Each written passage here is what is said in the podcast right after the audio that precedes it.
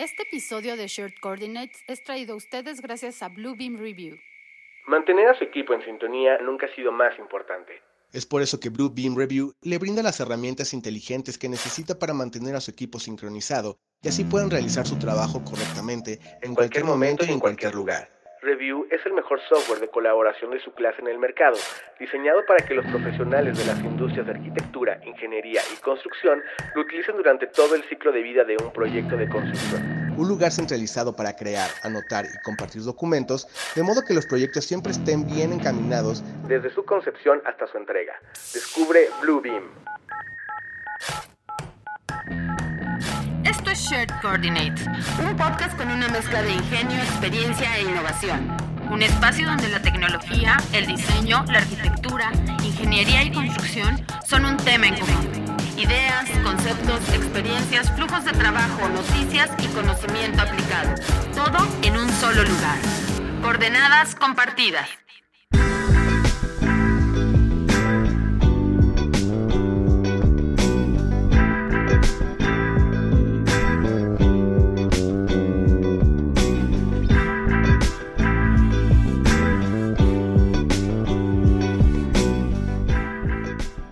Hola, ¿qué tal a todos? Bienvenidos de nueva cuenta a Share Coordinates. Este es el episodio 043, When Data Meets Construction. Y después de haber tenido todo el contenido exclusivo durante el mes de marzo, estamos de regreso también con todo el equipo.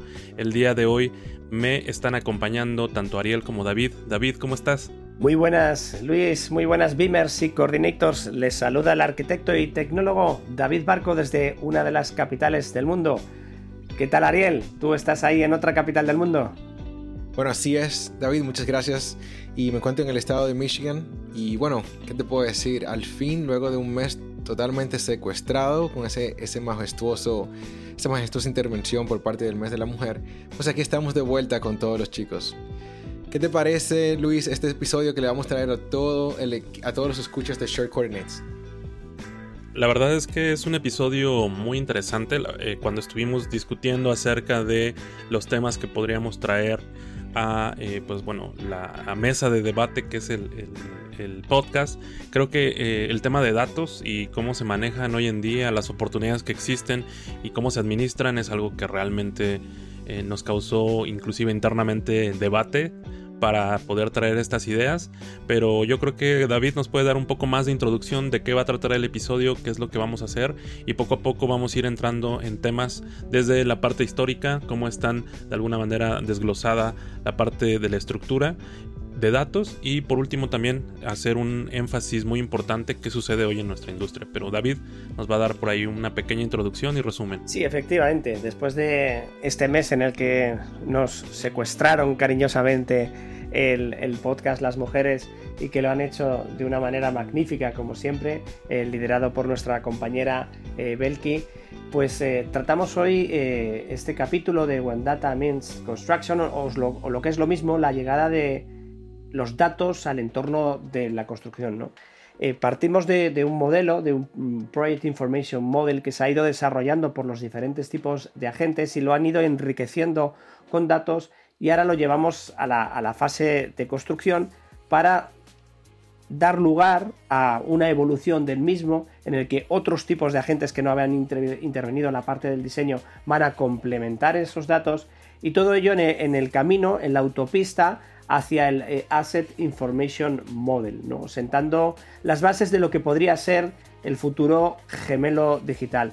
Pero no nos estamos eh, centrando o no solo vamos a hablar de la parte de datos del modelo de información o del conjunto de modelos relacionados eh, con los modelos BIM, ¿no? que, normalmente nos estamos centrando en esto, sino que estamos hablando de todos los datos que se producen alrededor del mundo de la construcción y que eh, son gestionados o no gestionados, como vamos a ver en este episodio, y que son importantes que sepamos eh, coexistir con ellos, utilizarlos, gestionarlos, transformarlos, ¿no?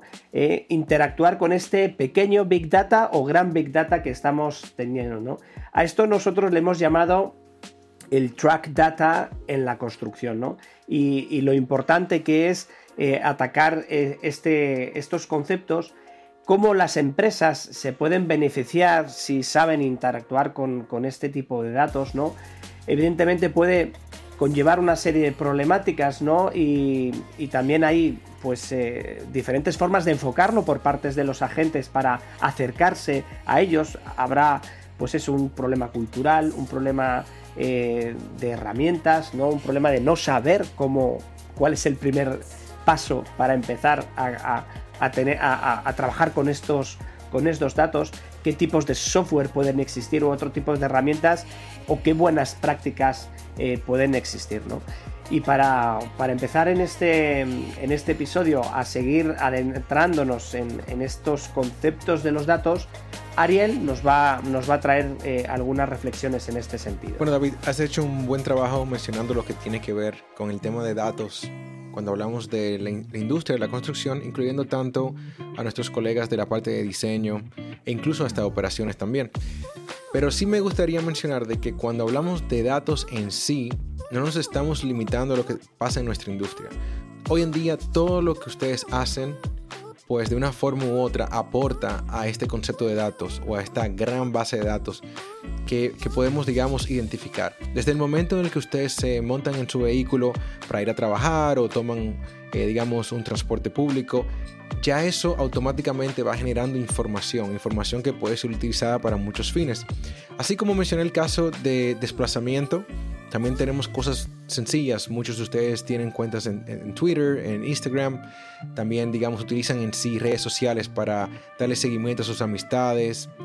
cosas tan sencillas de su día a día como la compra eh, en un supermercado o escuchar música a través de una plataforma en, en línea o incluso este podcast, pues todo eso va generando información, va generando datos que de una forma u otra pueden ser utilizados para pues mejorar un servicio o mejorar un producto. Sin embargo, antes de verlo de, esta manera, creo que sería importante que toquemos mucho en lo que viene siendo el aspecto de historia, de dónde surge todo esto, y creo que Luis sería la persona indicada para hablar un poquito más sobre esta parte.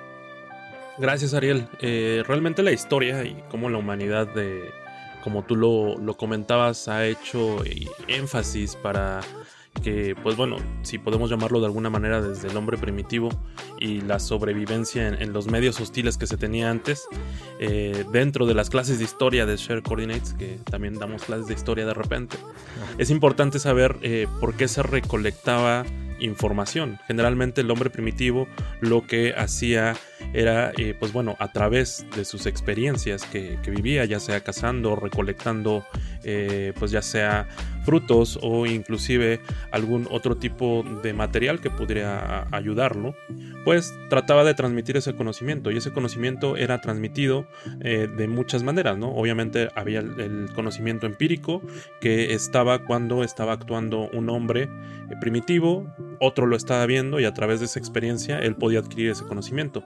Pero ¿qué pasaba cuando estos hombres primitivos, estas tribus eran nómadas, pues tenían que irse transportando de un lugar a otro?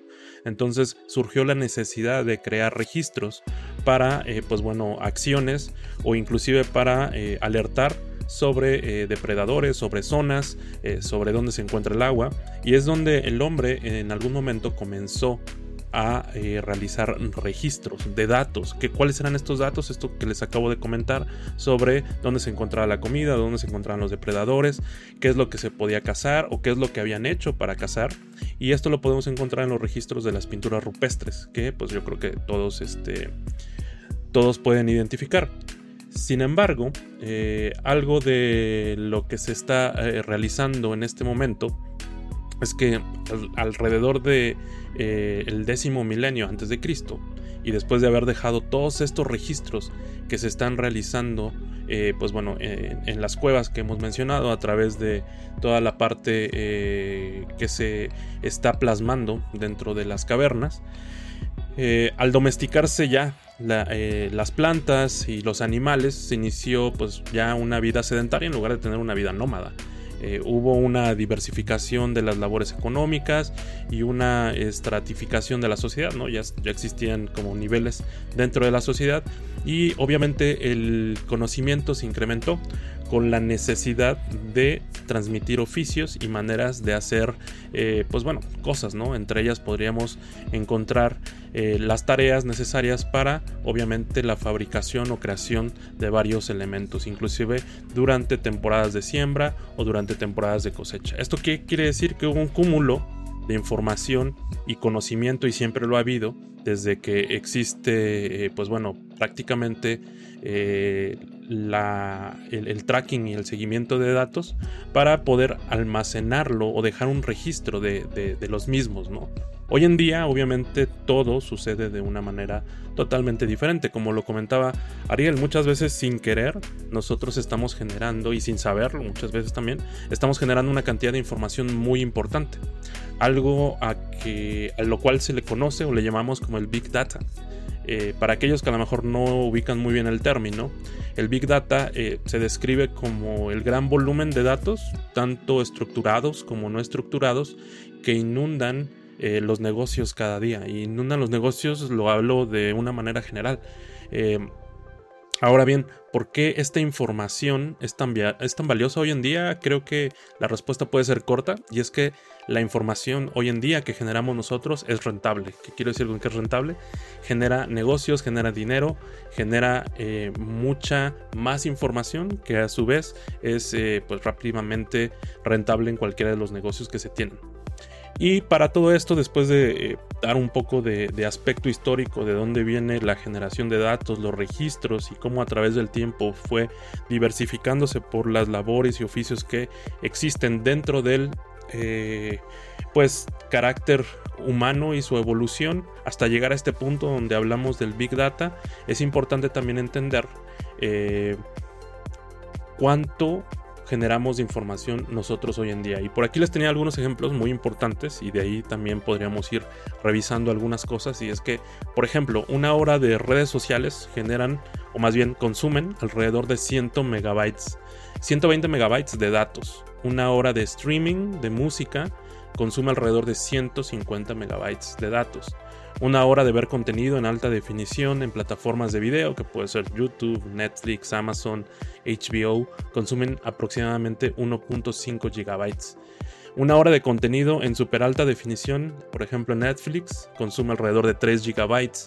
Y una hora de llamadas en conferencias, ahora que todos hemos estado en conferencias eh, virtuales, cuando hay 5 o 6 personas, consumen alrededor de 4 gigabytes de datos para que se den una idea de lo que estamos hablando, porque pareciera que esta información es muy casual, consumimos 4 GB de datos, no pasa nada, es algo de todos los días, pero para que tengan un punto de comparación. El juego original de Super Mario Bros., que salió en 1985, solo pesa 32 kilobytes. Y la verdad es que la cantidad de datos que generamos hoy en día es muy grande.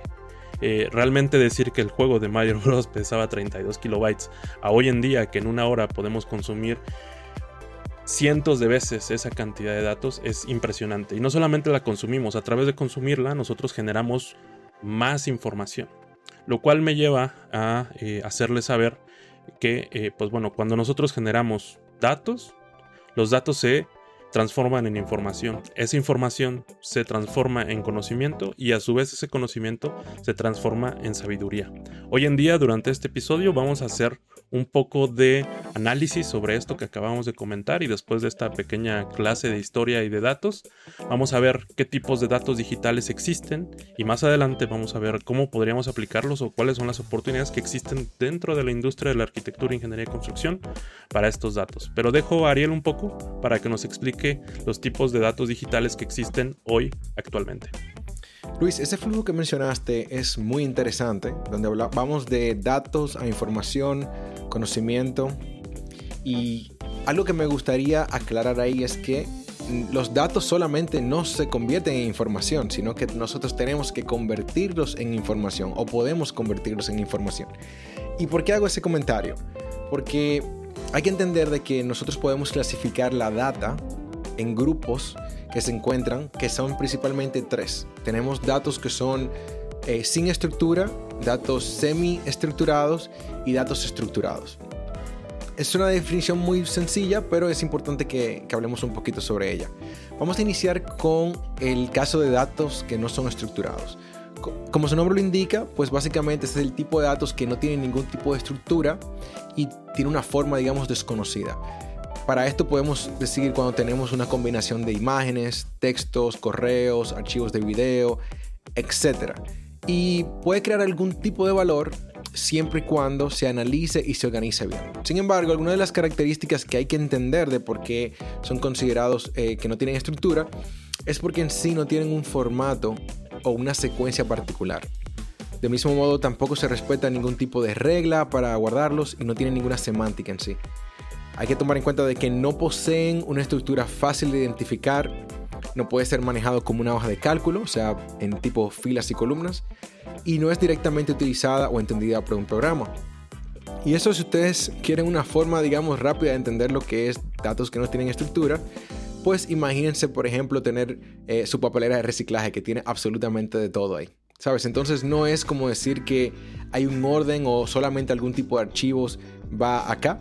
Eh, o también podríamos hablar de información quizás que se toma eh, como notas y que no tienen ninguna forma para regular y compararlas con, otros datos en el futuro. Un dato súper interesante sobre esto es que Gartner estima de que los datos que no son estructurados constituyen el 80% de toda la data empresarial del mundo. Ya pueden saber lo complicado que es el tema de mantener data eh, organizada. Con esto pasamos entonces al segundo grupo, donde ya se le llama semi-estructurada. Este tipo de dato, ah, por el contrario, es un tipo de dato que puede procesarse mediante el etiquetado de metadatos, lo que nos ayuda a captar información útil.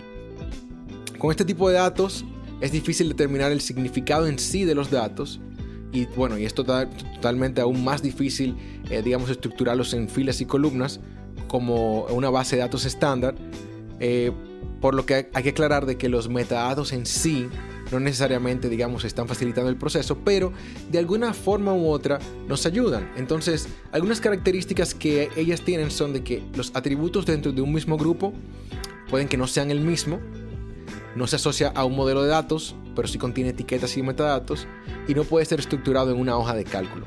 Ahora bien, ¿por qué es semi-estructurado? Vamos a darle un ejemplo con el caso de un correo electrónico. En un correo electrónico hay datos que sí están, eh, digamos, estructurados, pero hay otros que no. Cuando colocamos el nombre o el correo de una persona, ya esto va asociado con un metadato que viene siendo el correo electrónico de la persona. Entonces, cada vez que en esa franja escribimos una información, pues se va a entender de que por lo general va a ser un correo electrónico. Y se puede incluso estructurar de modo de que si no es un correo electrónico, bajo eh, ciertas reglas, entonces la información no es válida. Pero también tenemos, digamos, otros, otras características que quizás no son estructuradas, que es el caso, por ejemplo, del cuerpo del correo. ¿Y por qué no es estructurada?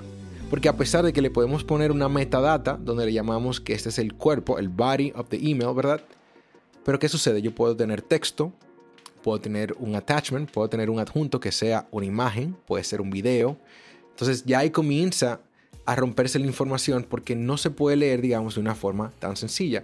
Y por eso les mencionaba anteriormente de que no se puede captar, digamos, en sí como una hoja de cálculo, porque cuando vamos a lo que es el cuerpo del correo, pues van a haber diferentes tipos de información.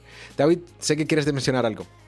Sí, sí. No, eh, a ver, yo lo que quiero decir también es que muchas de estas informaciones que estamos eh, eh, trasladando a la gente también fallan o, son así porque no sabemos o no tenemos una cultura del dato, ¿no? Y justamente cuando estabas hablando del tema del email, yo me estaba acordando de eh, pues eso, hace unos meses escribes el correo electrónico de una manera y, ahora lo escribes de otra manera porque has aprendido que si tú dentro del cuerpo del email haces una arroba, menciona a alguien, puedes, puedes incluir metadatos dentro del propio cuerpo de email cosa que a mí no me, no me había explicado nunca nadie, ¿no? Pero resulta que, que, sí, ¿no? Con lo cual, esta interacción que estamos teniendo con, este tipo de datos, estamos aprendiendo sobre la marcha a, familiarizarnos con ellos y, falta, eh, hay, una, hay, un, hay un problema de base enorme y es que nadie nos ha explicado en ningún sitio cómo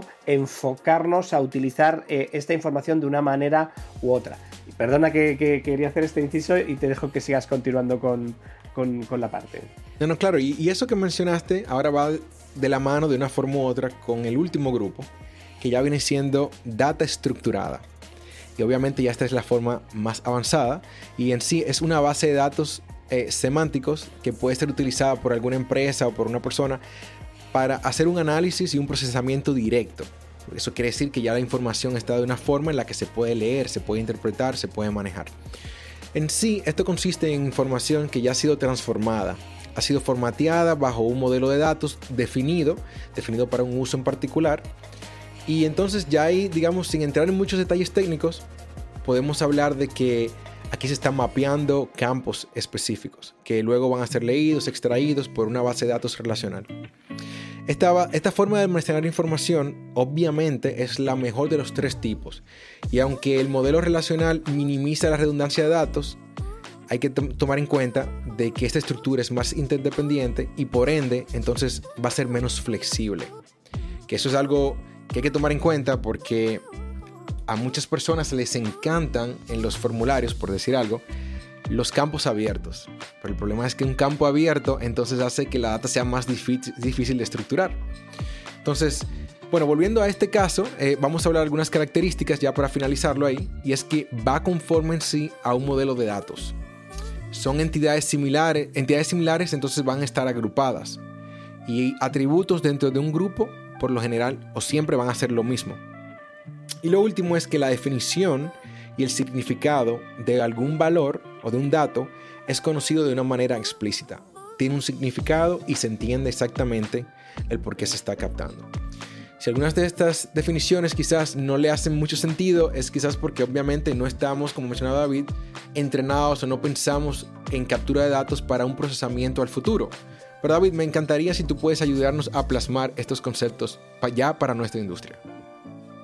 Sí, vamos a ver. Yo creo que después de esta clase magistral sobre estructuración de datos y, de historia que nos ha dado Luis y Arel, necesitamos tocar el barro, ¿no? Tocar eh, esa parte de, la práctica en el día a día eh, en el que tenemos que ver cómo esto lo vamos a utilizar de una manera u otra, ¿no? Pero vamos a empezar con un dato que es bastante interesante, ¿no?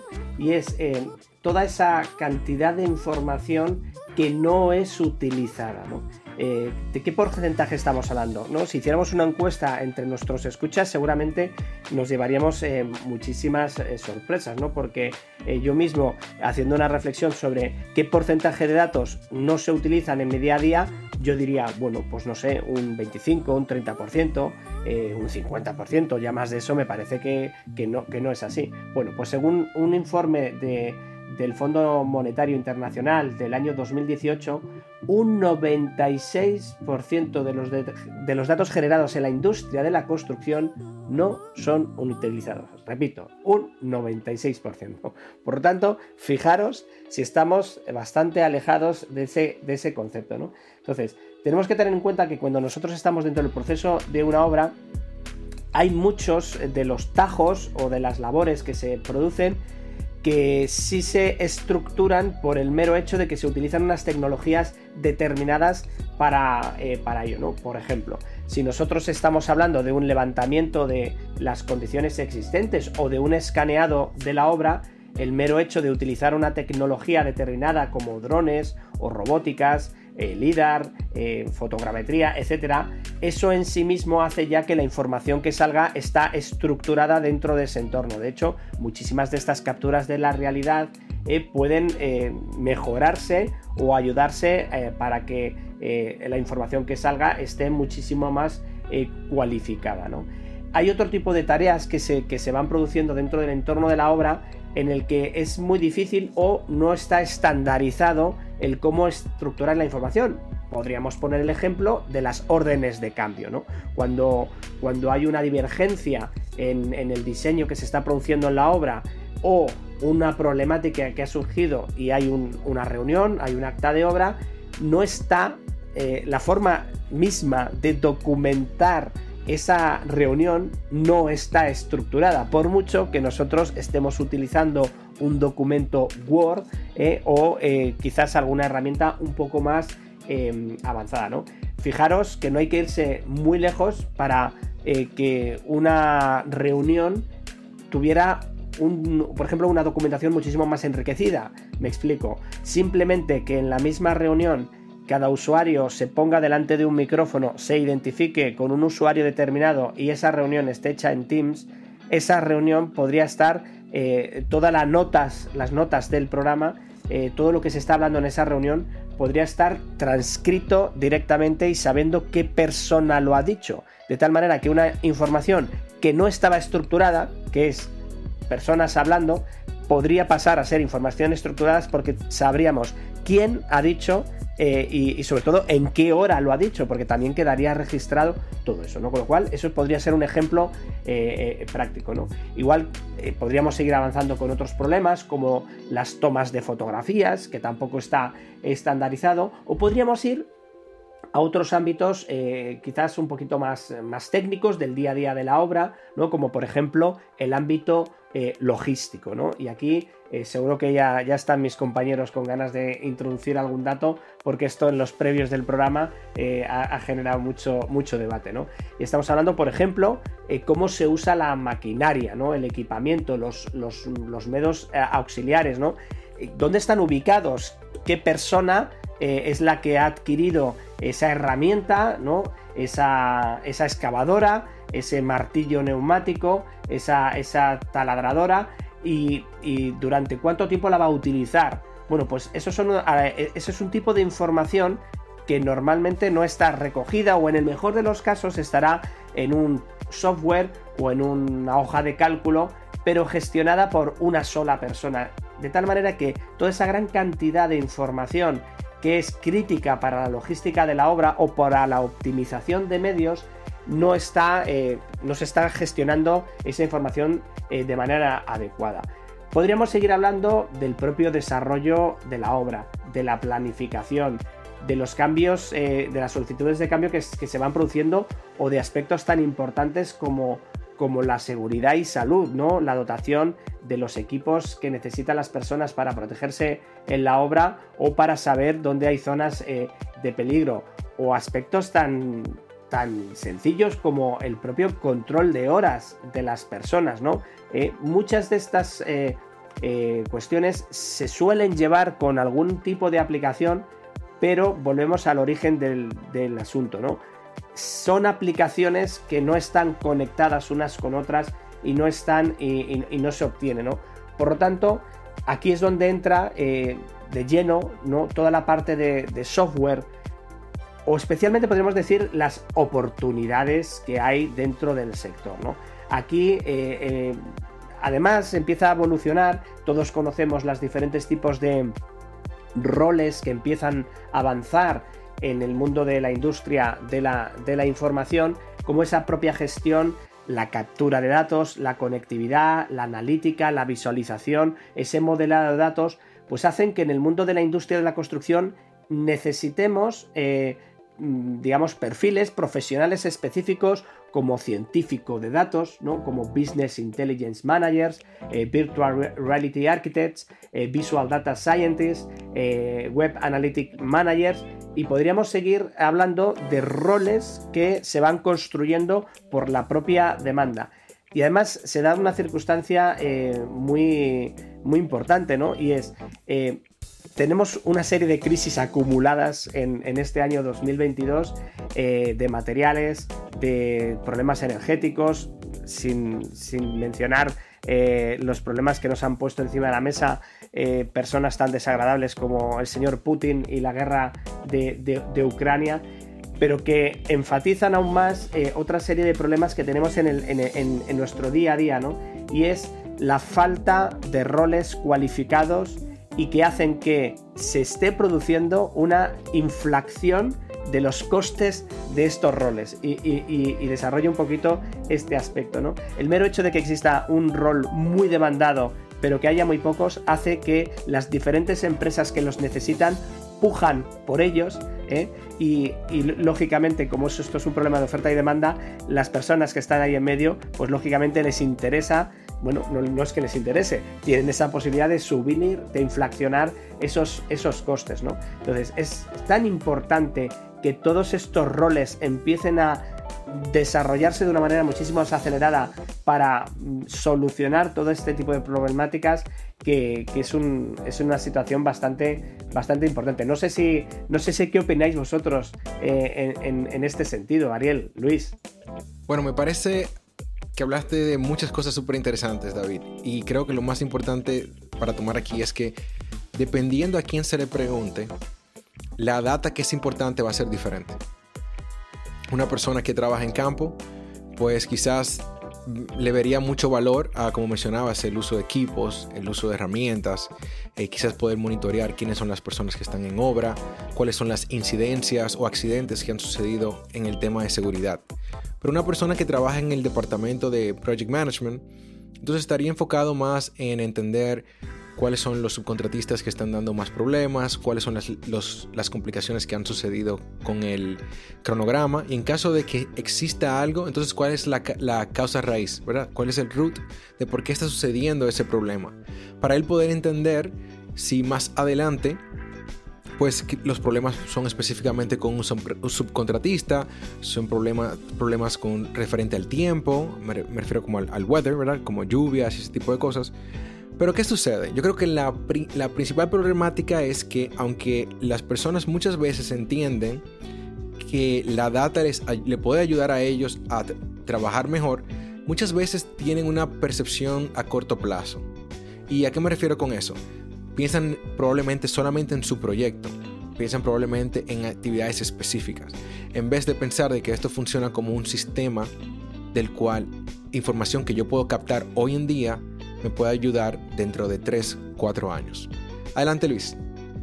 Creo que ahí lo que comentas es, muy cierto y además de ello me gustaría agregar eh, que eh, actualmente dentro de nuestra industria, que es arquitectura, ingeniería y construcción, creo que en las fases de diseño está muy claro toda la información que se recaba a través de los modelos, toda la información con la que podemos contar, cómo la podemos explotar durante estas fases de diseño, tratando inclusive de eh, pues evadir problemas que pudieran encontrarse dentro de la construcción. Pero dentro de la construcción existen eh, parámetros diferentes a los que existen dentro de una fase de diseño. Dentro de la construcción, los eh, parámetros de productividad de los mismos ejecutores de los proyectos son mucho más importantes que eh, pues los parámetros a lo mejor de costo que en algún momento se estipularon durante una fase de diseño. ¿Por qué? Porque la productividad como tal es tiempo y el tiempo es dinero. Entonces, creería yo que habría que entenderlo como dos, dos, aunque es la misma industria, habría que entenderlo en dos fases diferentes, ¿no? La fase del diseño y la fase de la construcción. En la fase de diseño, el análisis y eh, el recabar datos, digamos que está un poco más estructurado pero en la fase de construcción, como lo comentaban, a través de los equipos, la herramienta, la productividad, cuánta gente tenemos, cuánta productividad están teniendo las herramientas. E inclusive este ejemplo que poníamos de si nosotros fuéramos un contratista que tiene dos proyectos grandes e importantes en la misma ciudad y que va a necesitar cierto parque de herramientas y que están sucediendo eh, paralelamente los proyectos, podrías tener la capacidad de tomar decisiones de mover herramientas de un proyecto a otro si tuvieras el tracking y el seguimiento de qué está sucediendo con estas herramientas para no tener que comprar herramientas nuevas para un proyecto nuevo. ¿no? E, es ahí donde también hay un valor muy importante de eh, el almacenamiento y sobre todo del seguimiento y la interpretación de los datos dentro de la fase de construcción. Y otro de los ejemplos que poníamos, ¿no? Eh, un, contratista eh, ¿Qué tan importante es para él una marca? Porque dura, porque no tiene descomposturas, porque tiene un buen servicio de atención postventa, porque tiene una buena garantía.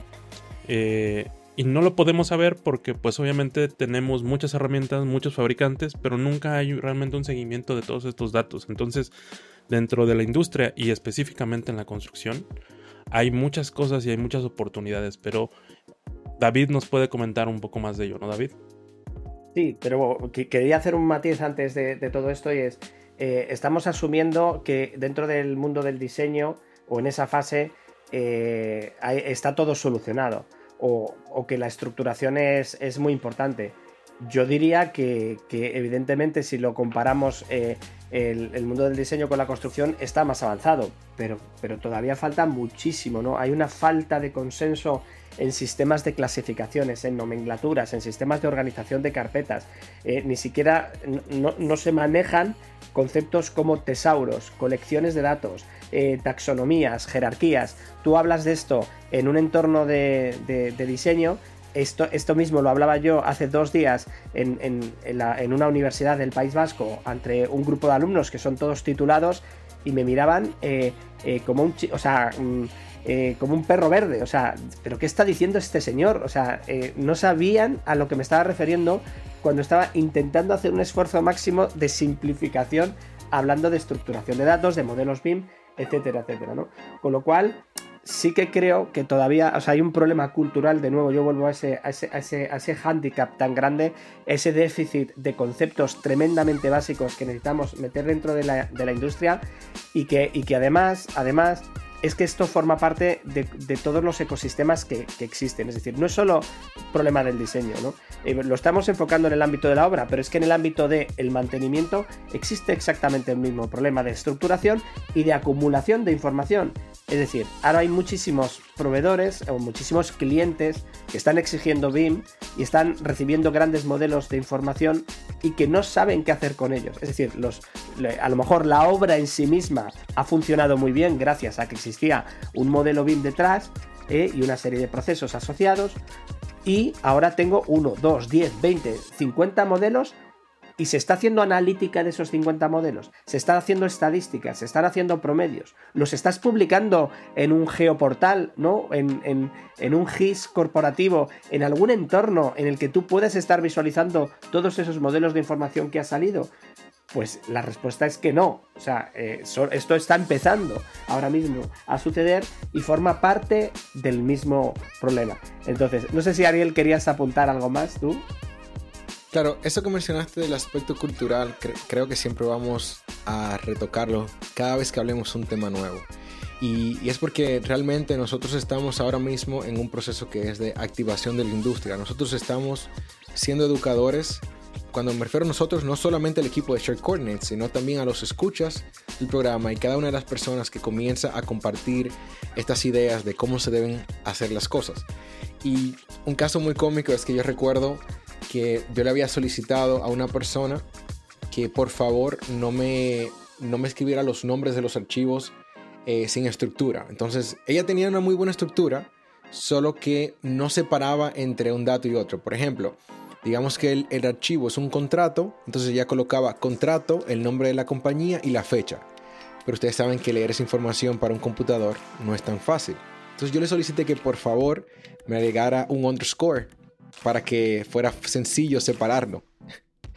Y ella me dijo que eso le tomaba mucho tiempo, que le tomaba mucho tiempo cada vez que ella renombraba un archivo. Pero claro, el problema de todo esto es que ella estaba pensando en el tiempo que le tomaba a ella agregar esa, esa tecla. Sin embargo, no estaba pensando de que yo necesitaba esa información para ayudar a otras personas a encontrar los archivos de una forma más fácil. Entonces... Pero mira, Ariel, Ariel, es que eso de nuevo vuelve a ser cultura, ¿no?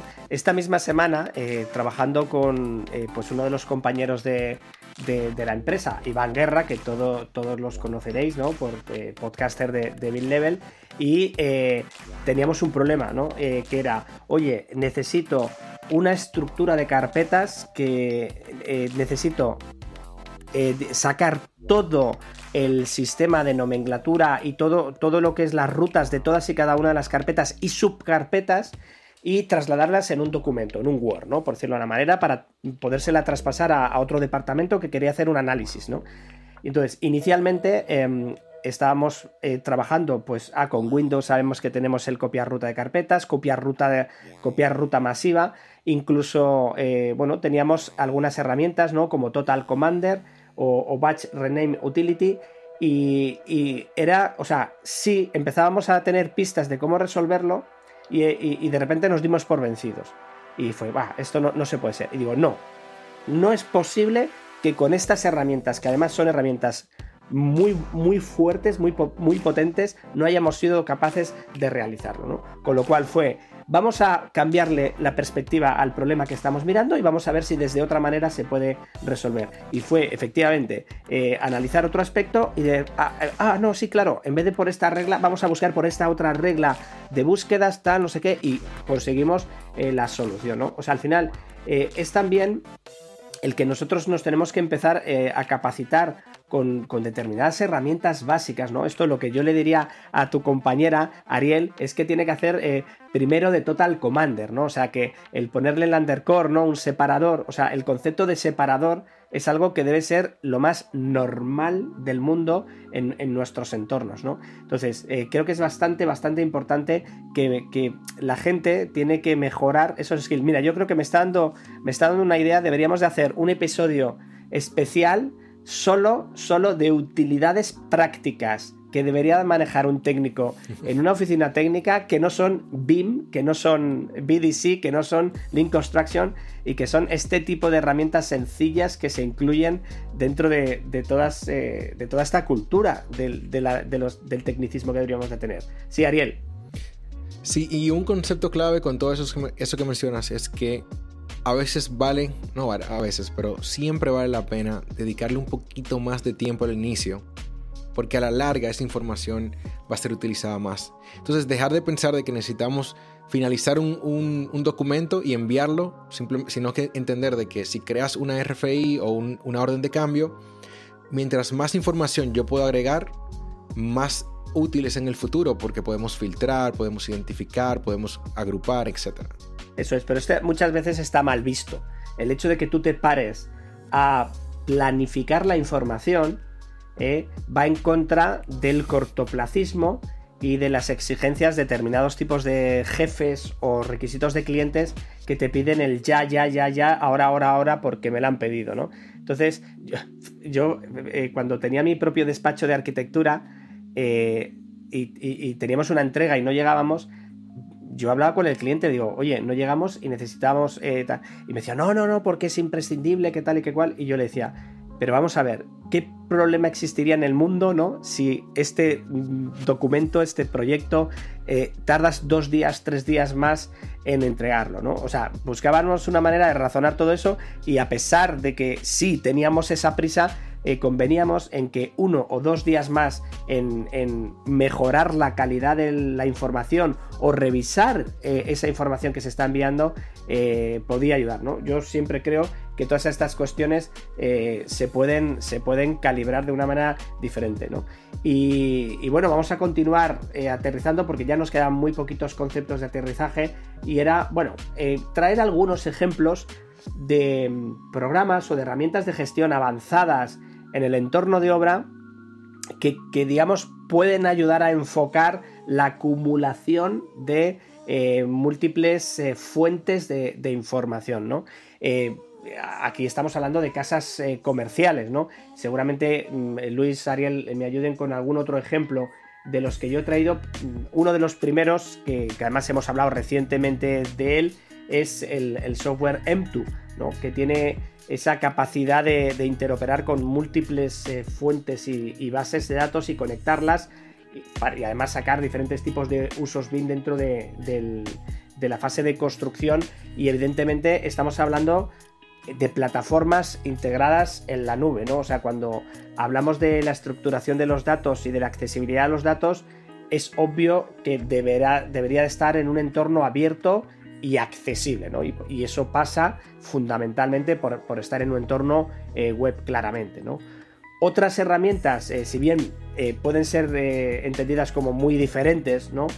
pero que también están dentro de ese mismo ecosistema, podrían ser herramientas como, como Procore, ¿no? O como Dalux, o como Autodesk Construction Cloud con las diferentes variantes que tiene, ¿no? Eh, evidentemente son enfoques muy diferentes, pero tienen esa filosofía de la reutilización del dato en el entorno de la construcción y el poder estructurar la información de diferentes tipos de maneras o tener la capacidad de conectarnos mediante algún tipo de API o, algún tipo de sistema de, programación a estas fuentes de datos para estructurar o mejorar esa, esa calidad de la información. ¿no?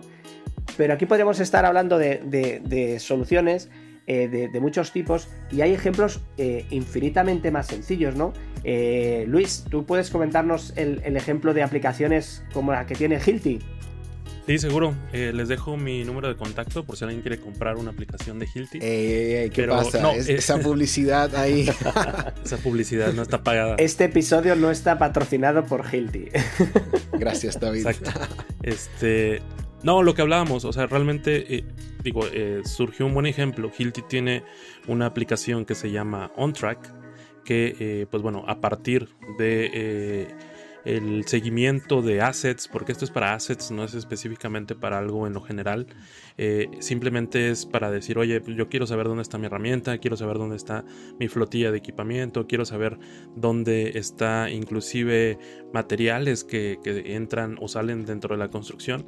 Hilti creó una plataforma para darle seguimiento y saber dónde se encuentran estos bienes, dónde están almacenados, si están dentro de un sitio de construcción, si eh, también inclusive obviamente Hilti como fabricante de, herramienta también eh, las herramientas tienen una vida útil antes de un mantenimiento entonces a través de estos assets se puede saber cuánta vida útil se tiene y de alguna manera obviamente darle un seguimiento para que tus bienes tengan el mejor este, desempeño posible. ¿no? Entonces Hilti tiene esta herramienta que es esta parte que se llama OnTrack. Si quieren saber un poco más pueden escribir allí en Google Hilti OnTrack y les va a dar un poco más de información. Si alguien está interesado puede llamar al 01800. No, no es cierto. Este, pero este esa es una parte interesante de algo que yo creo que nos encontramos en un buen punto, David, donde la industria está algo verde, ¿sabes? Es como el Silicon Valley de los 80s en este tema del seguimiento de, los datos, ¿no? Sí, y la verdad es que yo miro con muchísima envidia a otras eh, industrias. Eh, como la parte del sector industrial en sí mismo, que tiene este gran recorrido, o el, el ámbito de GIS, eh, recientemente en, uno de los proyectos en los que estamos embarcados, que seguramente ya me habréis oído hablar en, todos estos episodios, llevo ya casi ocho meses en un proyecto con una, con una empresa de energías eh, renovables, con, con EDPR, y, nos, tenemos la fortuna de poder eh, ver cómo un proyecto transversal como puede ser BIM o puede ser GIS conecta con diferentes tipos de fuentes eh, de datos y aquí vemos todos los datos estructurados, no estructurados, semiestructurados, etcétera, etcétera, y tenemos la suerte de poder eh, ver cómo aparecen otras tecnologías como, como por ejemplo un, software que hemos conocido que se llama FME, eh, que, lo que hace es, un integrador de bases de datos, ¿no? tiene la capacidad de integrar, integrarse e interoperar con más de 450 aplicaciones. Y además tiene el, valor añadido de que eh, todos los datos que con los que se eh, trabaja están geolocalizados, con lo cual fijaros qué valor eh, se, puede, se puede introducir a través de, una, aplicación, de un proceso FME em, como estos. ¿no? Si, nos alejamos, o sea, si volvemos a nuestra industria, aparecen soluciones eh, bastante, bastante interesantes en el mundo de la edificación, eh, como por ejemplo eh, Power BIM.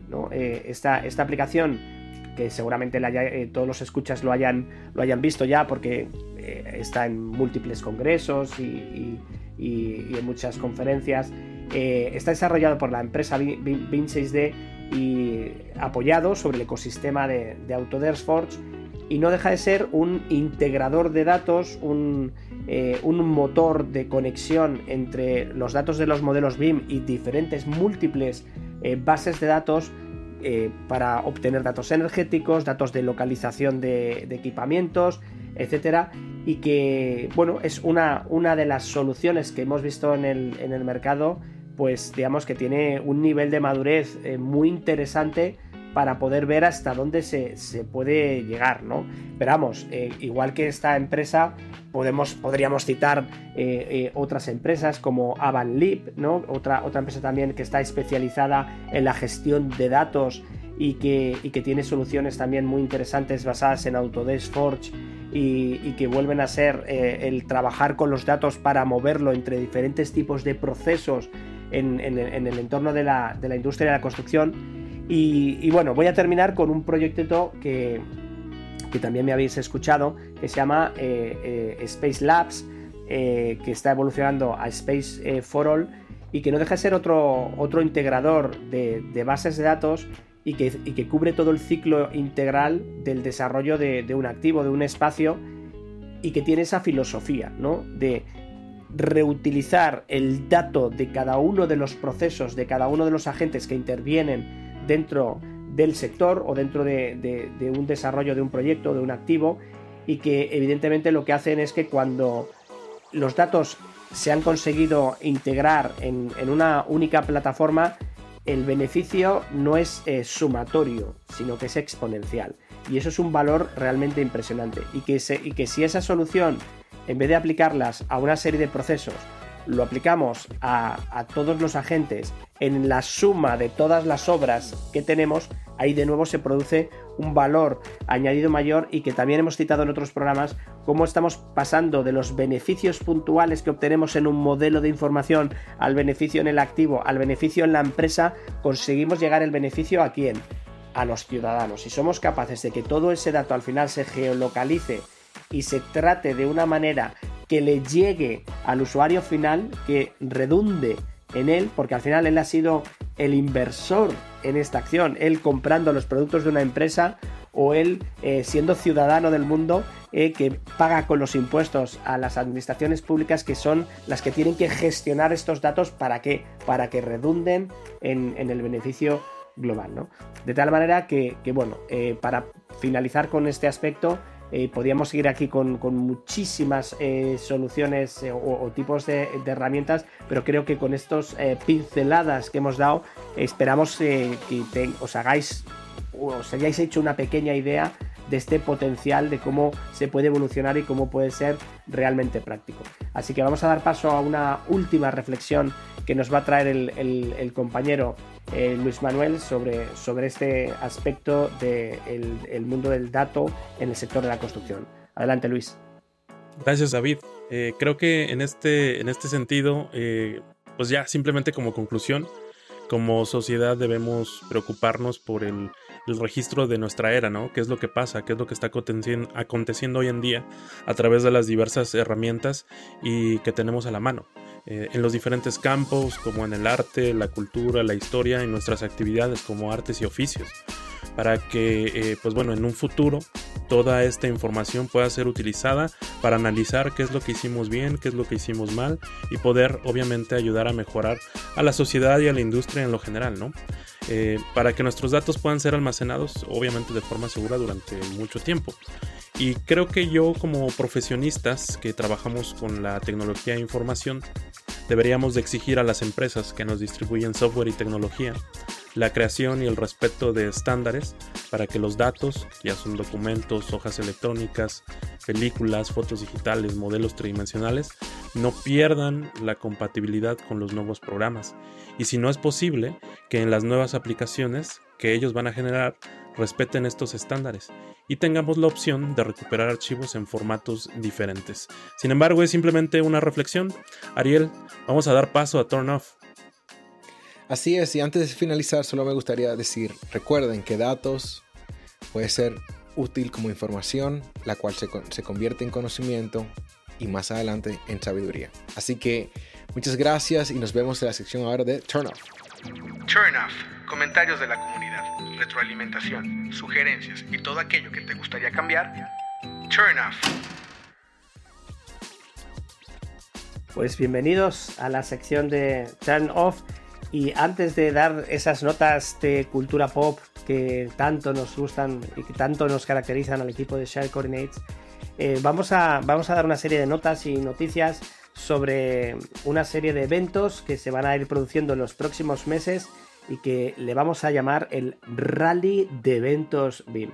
Iros preparando porque a finales de mes de abril eh, y mm, en las siguientes semanas, durante casi seis semanas consecutivas, va a haber eventos a nivel BIM, a nivel mundial, de un, eh, pues eso, que merecen la pena. Todo esto se produce obviamente por, ese problema que hemos tenido durante los últimos años con, con, el tema de COVID y que se han ido retrasando o anulando, cancelando los eventos presenciales y ahora que ya se pueden realizar este tipo de eventos, se están acumulando de una manera eh, eh, realmente eh, impresionante. Yo no sé qué voy a hacer con mi vida en ese finales mes de, abril y el mes de mayo.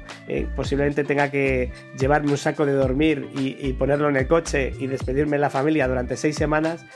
Pero bueno, empezaremos a finales de abril con, uno de los congresos de mayores prestigios, más que congreso, feria de la construcción en Madrid, que es el Congreso Rebuild, que en los últimos años se ha convertido en el verdadero referente por su nivel de, ponencias y sobre todo por la acumulación de expertos que se producen en esa semana. Eh, a continuación nos iremos eh, a Valencia y tendremos el Congreso Build Europa que eh, para los que no les suene Build Europa proviene de los prestigiosos Revit Technologies que, que eran conocidos y son conocidos como uno de los eventos más eh, interesantes y prestigiosos del mundo de, esta, de esta, metodología, ¿no? Y que eh, curiosamente se va a celebrar en la primera semana del, mes de mayo en, Valencia y que vendrá precedido por, por, unos días en los que habrá eh, una parte del evento gratuito más enfocada en estudiantes que es el Build Academy y que se realizará en la Universidad Politécnica de Valencia. Daremos un salto, un salto de varios miles de kilómetros y nos iremos a la siguiente semana de mayo a BIM, Guanajuato. Esperemos que, aquí eh, volveremos a juntarnos. Es un evento que estaba previsto para el mes de enero, pero que debido a que tuvo un éxito importante, éxito significa que hubo una demanda de, de plazas eh, que, sobrepasó la organización del Congreso, decidieron eh, cambiar el formato para hacer un auditorio mucho más grande y, dar cabida a esa demanda que existía y se celebrará en, esa semana de mayo eh, en, Guanajuato. Y la siguiente semana, hablamos ya del 18, del 18 al 21, será el retorno oficial, por fin, aplausos, fanfarrias, de el aclamado EUBIM de 2022, eh, que ya está confirmado en formato presencial y eh, eh, vayan rápido a tomar sus tickets porque se acabarán las existencias muy, muy, muy, muy rápidamente. Hay varios, varios eventos más en este mes de mayo, pero esto os invito a que lo veáis en el, en el blog de Diario BIM Manager, en el apartado eh, de BIM Events, tenéis ahí todo el detalle de todos los congresos que hay en el, en el, mes de mayo, que os aseguro que hay uno e incluso en varias semanas hay varios eh, congresos. Y no puedo terminar este, esta nota sin citar la otra noticia oficial, y es que de nuevo eh, yo ya estoy viendo la cara de Ariel, feliz, feliz, feliz, porque Autodesk University vuelve a ser presencial, eso sí, nos han quitado Las Vegas, pero creo que Nueva Orleans es una ciudad muy interesante para conocer, ¿no? Ariel, ¿tú qué opinas? Bueno, sí es, y honestamente no he ido a New Orleans todavía, pero qué mejor ocasión que para ir a un Autodesk University. Esto va a ser básicamente un, carnaval en septiembre. ok, ok. Perfecto. Pues damos paso ya a, a esas notas de... Sí, Ariel. Dicho sea de paso, recuerden que con el tema de Autodesk University 2022, los que estén interesados ya iniciaron el llamado a propuestas, así que no pierdan tiempo porque este año va a ser un poquito más acelerado, así que recuerden de que si su propuesta es seleccionada, pues por allá nos veremos. Eso es, porque es intención del equipo de Share Coordinates estar allí eh, como, como, la última vez que se celebró en presencial en Las Vegas ya hace, hace tres años prácticamente. Así que vamos a dar paso ya a, esta, a, las siguientes notas de, la cultura pop. Y, bueno, yo aquí sí que, sí que quería decir, eh, bueno, la primera nota que, traía era eh, el fenómeno de la casa de papel, ¿no? De Money que yo la verdad es que me he quedado eh, alucinado y sorprendido de eh, era una serie que estaba, estaba en, la, televisión española, ¿no? en concreto en la cadena Antena 3, como una serie más, y, yo no le di ninguna importancia, yo no la vi en su momento, eh, pero, o sea, tenía la sensación de, que había habido un éxito muy grande con La Casa de Papel, yo, yo no lo entendía, ¿no? Dije yo, bueno, voy a ver la serie, es una serie que a mí me ha, entretenido, no, es, no es mi serie favorita, ni, ni muchísimo menos, creo que es una serie quizás más enfocada en otra, en otra generación, algo más eh, eh, menor, ¿no? Y mm, sí que es cierto que tiene una buena mezcla entre acción y, momentos más dramáticos o, eh, melancólicos, podríamos decirlo, ¿no? Pero efectivamente está, está más enfocado en la, generación millennials, ¿no?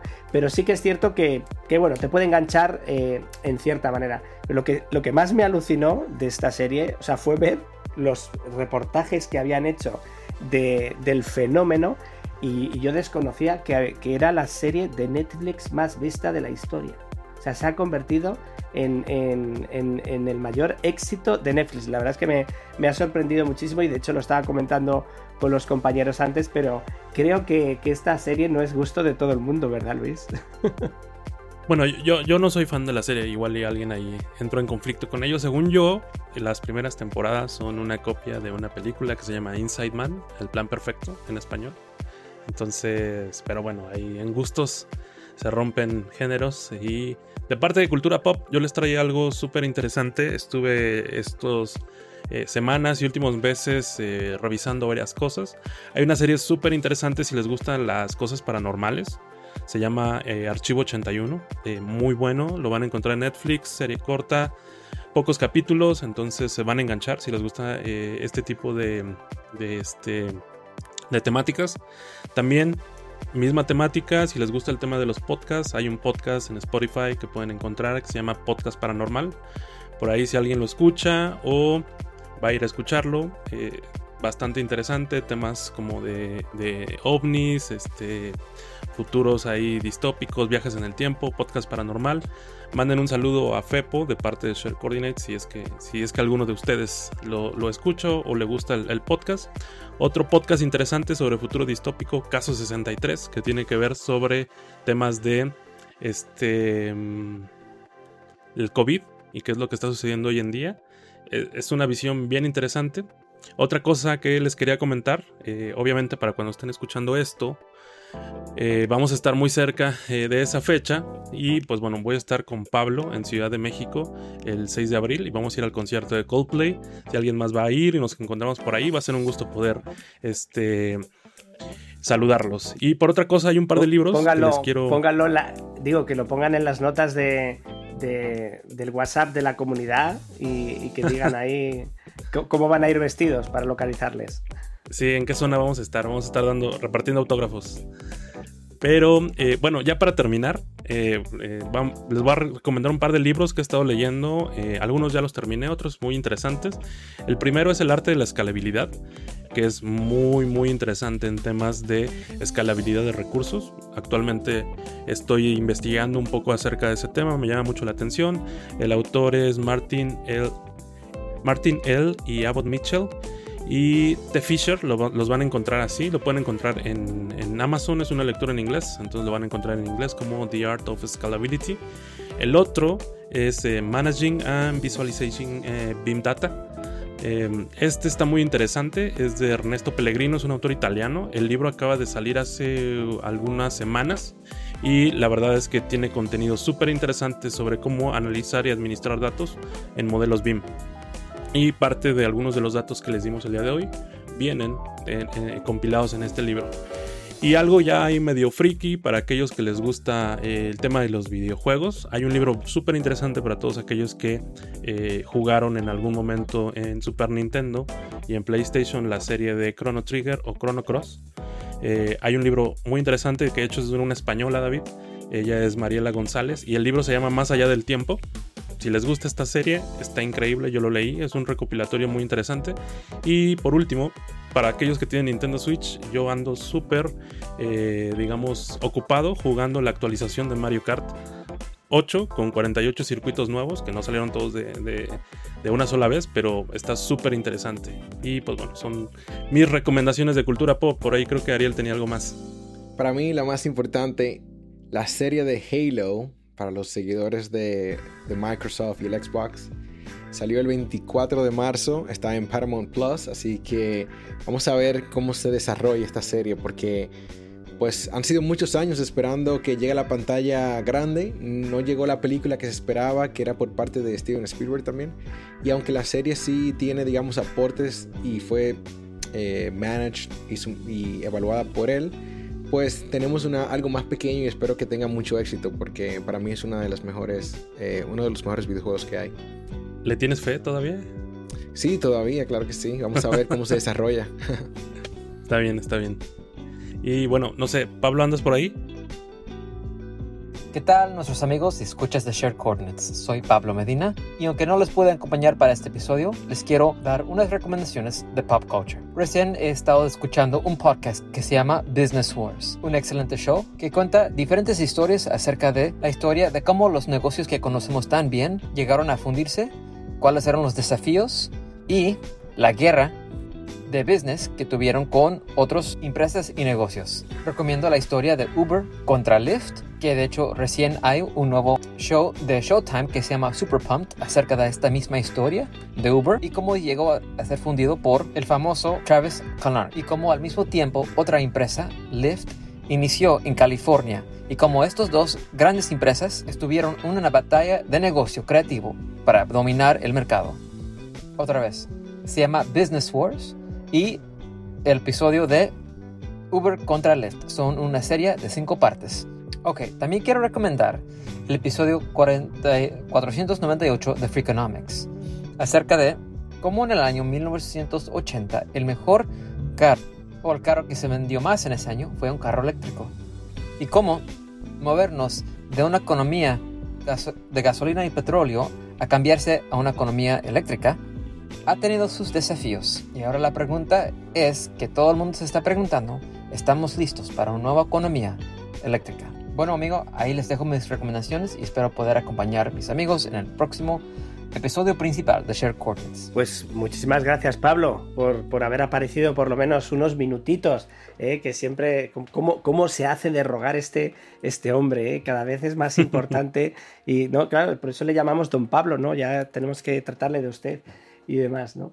Bueno, pues eh, hasta aquí hemos llegado con el episodio de hoy y simplemente en esta parte final recordarles que pueden preguntarnos por nuestra pequeña comunidad que hemos creado en, WhatsApp, eh, donde nos gustaría contar con, vuestra presencia, y que para poder acceder solo tenéis que solicitarnos el, link a través de cualquier cualquiera de los miembros de Ser Coordinates en, en, las redes sociales o escribiéndonos por el, por el propio WhatsApp eh, eh, os recuerdo el número que tenemos del programa, más 1 619-535-6032, repito, más 1 619-535-6032.